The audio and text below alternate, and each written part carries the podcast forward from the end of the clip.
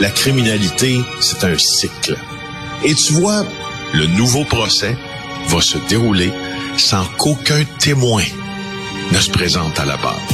L'histoire des criminels racontée par l'unique journaliste d'enquête, Félix Séguin.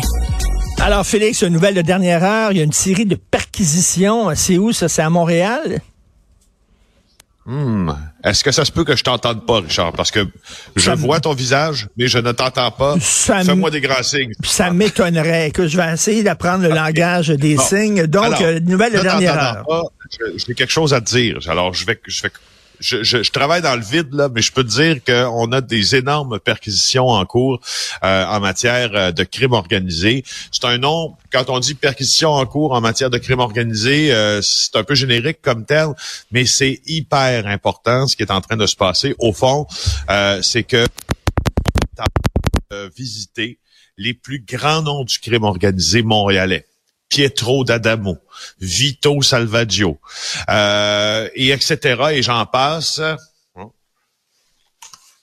Et là, je pense qu'on m'appelle sur l'autre ligne pour faire ça par téléphone. Oui, alors, vas-y. Bon, mais je continue. Alors, tu vois, regarde, tu as mon image, je te parle comme ça, ça marche. Euh, donc, Vito Salvaggio, Pietro d'Adamo, des gens qui... Euh, comme Jean-Philippe Célestin, euh, Emmanuel Zéphir, très, très influents dans le crime organisé, sont en train de recevoir la visite des policiers dans le cadre de la plus grande enquête criminelle à ne pas avoir lieu, ou à avoir lieu plutôt, au Canada présentement. C'est quoi cette enquête-là? C'est l'enquête qui découte des confessions de Frédéric Silva. C'est qui Frédéric Silva? C'est un jeune homme à l'époque de Montréal, soupçonné d'avoir été le tueur à gages le plus prolifique du pays, plus d'une cinquantaine de victimes. En juin dernier, il a décidé de témoigner et de, tourner sa veste, de revirer sa veste et puis de travailler pour la police. Alors, quand il a décidé de faire ça, on a créé une grosse, grosse, grosse équipe d'enquête pour aller au fond de ses confessions. En lien avec cette enquête-là. Alors, c'est énorme. Ben, c'est énorme. Certains, comme tu dis, ça bouge énormément dans le crime organisé et le crime désorganisé. Donc, euh, écoute, j'imagine que tu vas suivre ça au cours de la journée. Ah on va te voir, bien sûr, euh, euh, probablement à LCN, à TVA, et on va t'entendre ici à Cube Radio. écoute, un médecin de Santa Cabrini qui, qui intéresse les services secrets canadiens. Oui, euh, euh, c'est euh, une association qui est crainte par les groupes sikhs et musulmans. Puis le président de cette association-là, c'est un réputé anesthésiste montréalais. Et que Sarah Maud Lefebvre et Yves Lévesque, mes deux collègues du bureau d'enquête, ont interviewé le docteur Shivindra Dar Tuvidi, qui travaille à l'hôpital Santa Cabrini dans le quartier Rosemont à Montréal. Les agents du SCRS euh, voulaient discuter avec lui de l'ingérence indienne, bien sûr, et de l'organisation que je te citais en début de conversation. Ça s'appelle Canada India Global Forum. Et puis officiellement là, cette, cette association vise à renforcer des liens économiques entre l'Inde et le Canada, mais ça suscite aussi des questions sur ces liens avec le parti au pouvoir, le BJP, le parti au pouvoir en Inde, qui a été accusé de nourrir la violence, bien sûr, l'intolérance envers la communauté sikh. Alors, euh, et fait assez inusité, euh, le, médecin a confirmé qu'il a été rencontré par le SCRS en disant la discussion était confidentielle, mais il dit on a parlé du Canada India Global Forum. Alors, euh, il est très, très branché en politique, cet homme-là. Et puis voilà, il dit qu'il y a des amis très proches du pouvoir euh, en Inde et ça intéresse les, euh, les services secrets. Beau travail, difficile de sortir ben ces nouvelles-là. Bravo mes collègues. Écoute, euh, on sait qu'il y a un séparatiste sikh, justement, un militant sikh qui a été assassiné, hein, on croit, par les services de l'ordre du régime indien.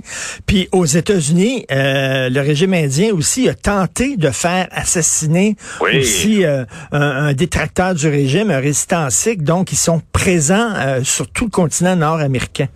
Oui, puis ce qui, est, très, très intéressant à mentionner dans ça, c'est que le fameux euh, le, fameux le fameux organisme là, euh, que dirige la branche que la branche canadienne que dirige M. Duzetti ici. Euh, quand tu vas voir cet organisme là aux États-Unis, la USA Overseas Friend of BGP, ça c'est un, un organisme frère là si tu veux de il est déclaré comme un organisme d'agents étrangers. Alors, hmm. tu sais, Hmm. C'est intéressant de voir comment les autres traitent cette, cette, cette organisation, les organisations qui gravitent autour de celles euh, présidé par le docteur Dividi. C'est ça qui, c'est ça que je trouve intéressant. Et, ben oui, puis on disait la même chose concernant l'ingérence chinoise. Il devrait avoir une liste de ces organismes-là ben qui travaillent pour des régimes étrangers et euh, tu sais qui sont des fronts finalement des services de renseignement. Veut dire, à un moment donné, on devrait faire une liste puis le recenser. Là. Ben c'est ça. Puis dans, dans l'article, c'est abordé ça de, de en long et en large. Là. Euh, que c'est une organisation qui est crainte en sol canadien et que le traitement que font les autres pays de ces organisations-là et puis le traitement que nous, on en fait de, ces organisations-là. Notre bureau d'enquête, d'ailleurs, si on regarde ce qu'on révèle ce matin, euh, on, révèle que seul le le Canada, l'Australie, le Royaume-Uni tolèrent, le, selon l'organisme euh, que présente, préside M. Dividuti, le terrorisme, le militantisme c'est qui encourage le terrorisme qui va contre l'humanité. Donc, eux, de leur côté, quand ils nous disent euh, comment ils voient le Canada, c'est un peu comme ça. C'est-à-dire que les, les, les Sikhs n'ont pas le droit d'expression ici. Hmm. Tu vois qu'il y a un mouvement qui veut les saper, puis tu vois que ça a l'air difficile de l'inscrire. Ben, en fait, ça allait aussi de créer une liste, comme aux États-Unis, d'agents étrangers. C'est ce que c'est ce qu'on c'est ce que tout le monde demandait au gouvernement Trudeau après le disons le, le, scandale des postes ben de police euh, chinois. Écoute, euh, l'enquête sur l'incendie du Vieux-Montréal, euh, ça, ça, ça, se morpionne. Qu'est-ce qu'il y a? Il y a un climat toxique là, dans, dans les squads d'enquête? Oui, oui, oui.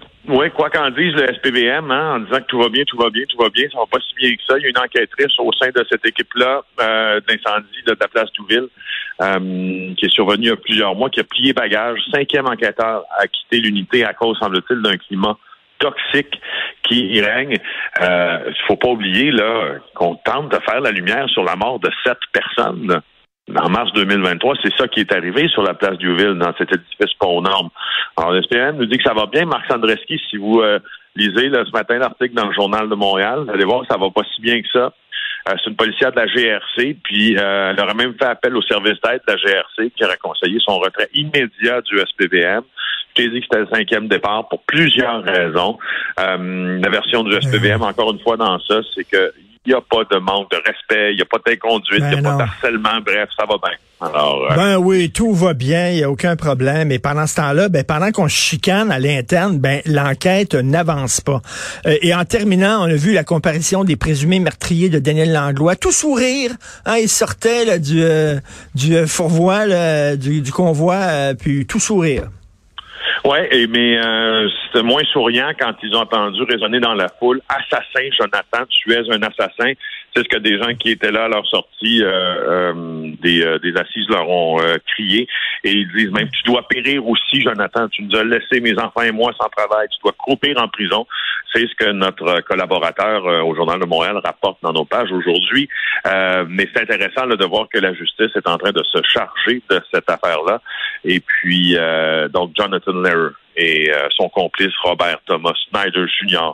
sont conduits à, la prison d'État de la Dominique et leur procès aura lieu le 24 mars. Et on sait que Daniel Langlois, c'est ça, il était très estimé et respecté par la population locale et c'est pour ça qu'il y a des gens comme ça qui criaient assassin, meurtrier, euh, tu m'as enlevé mon emploi.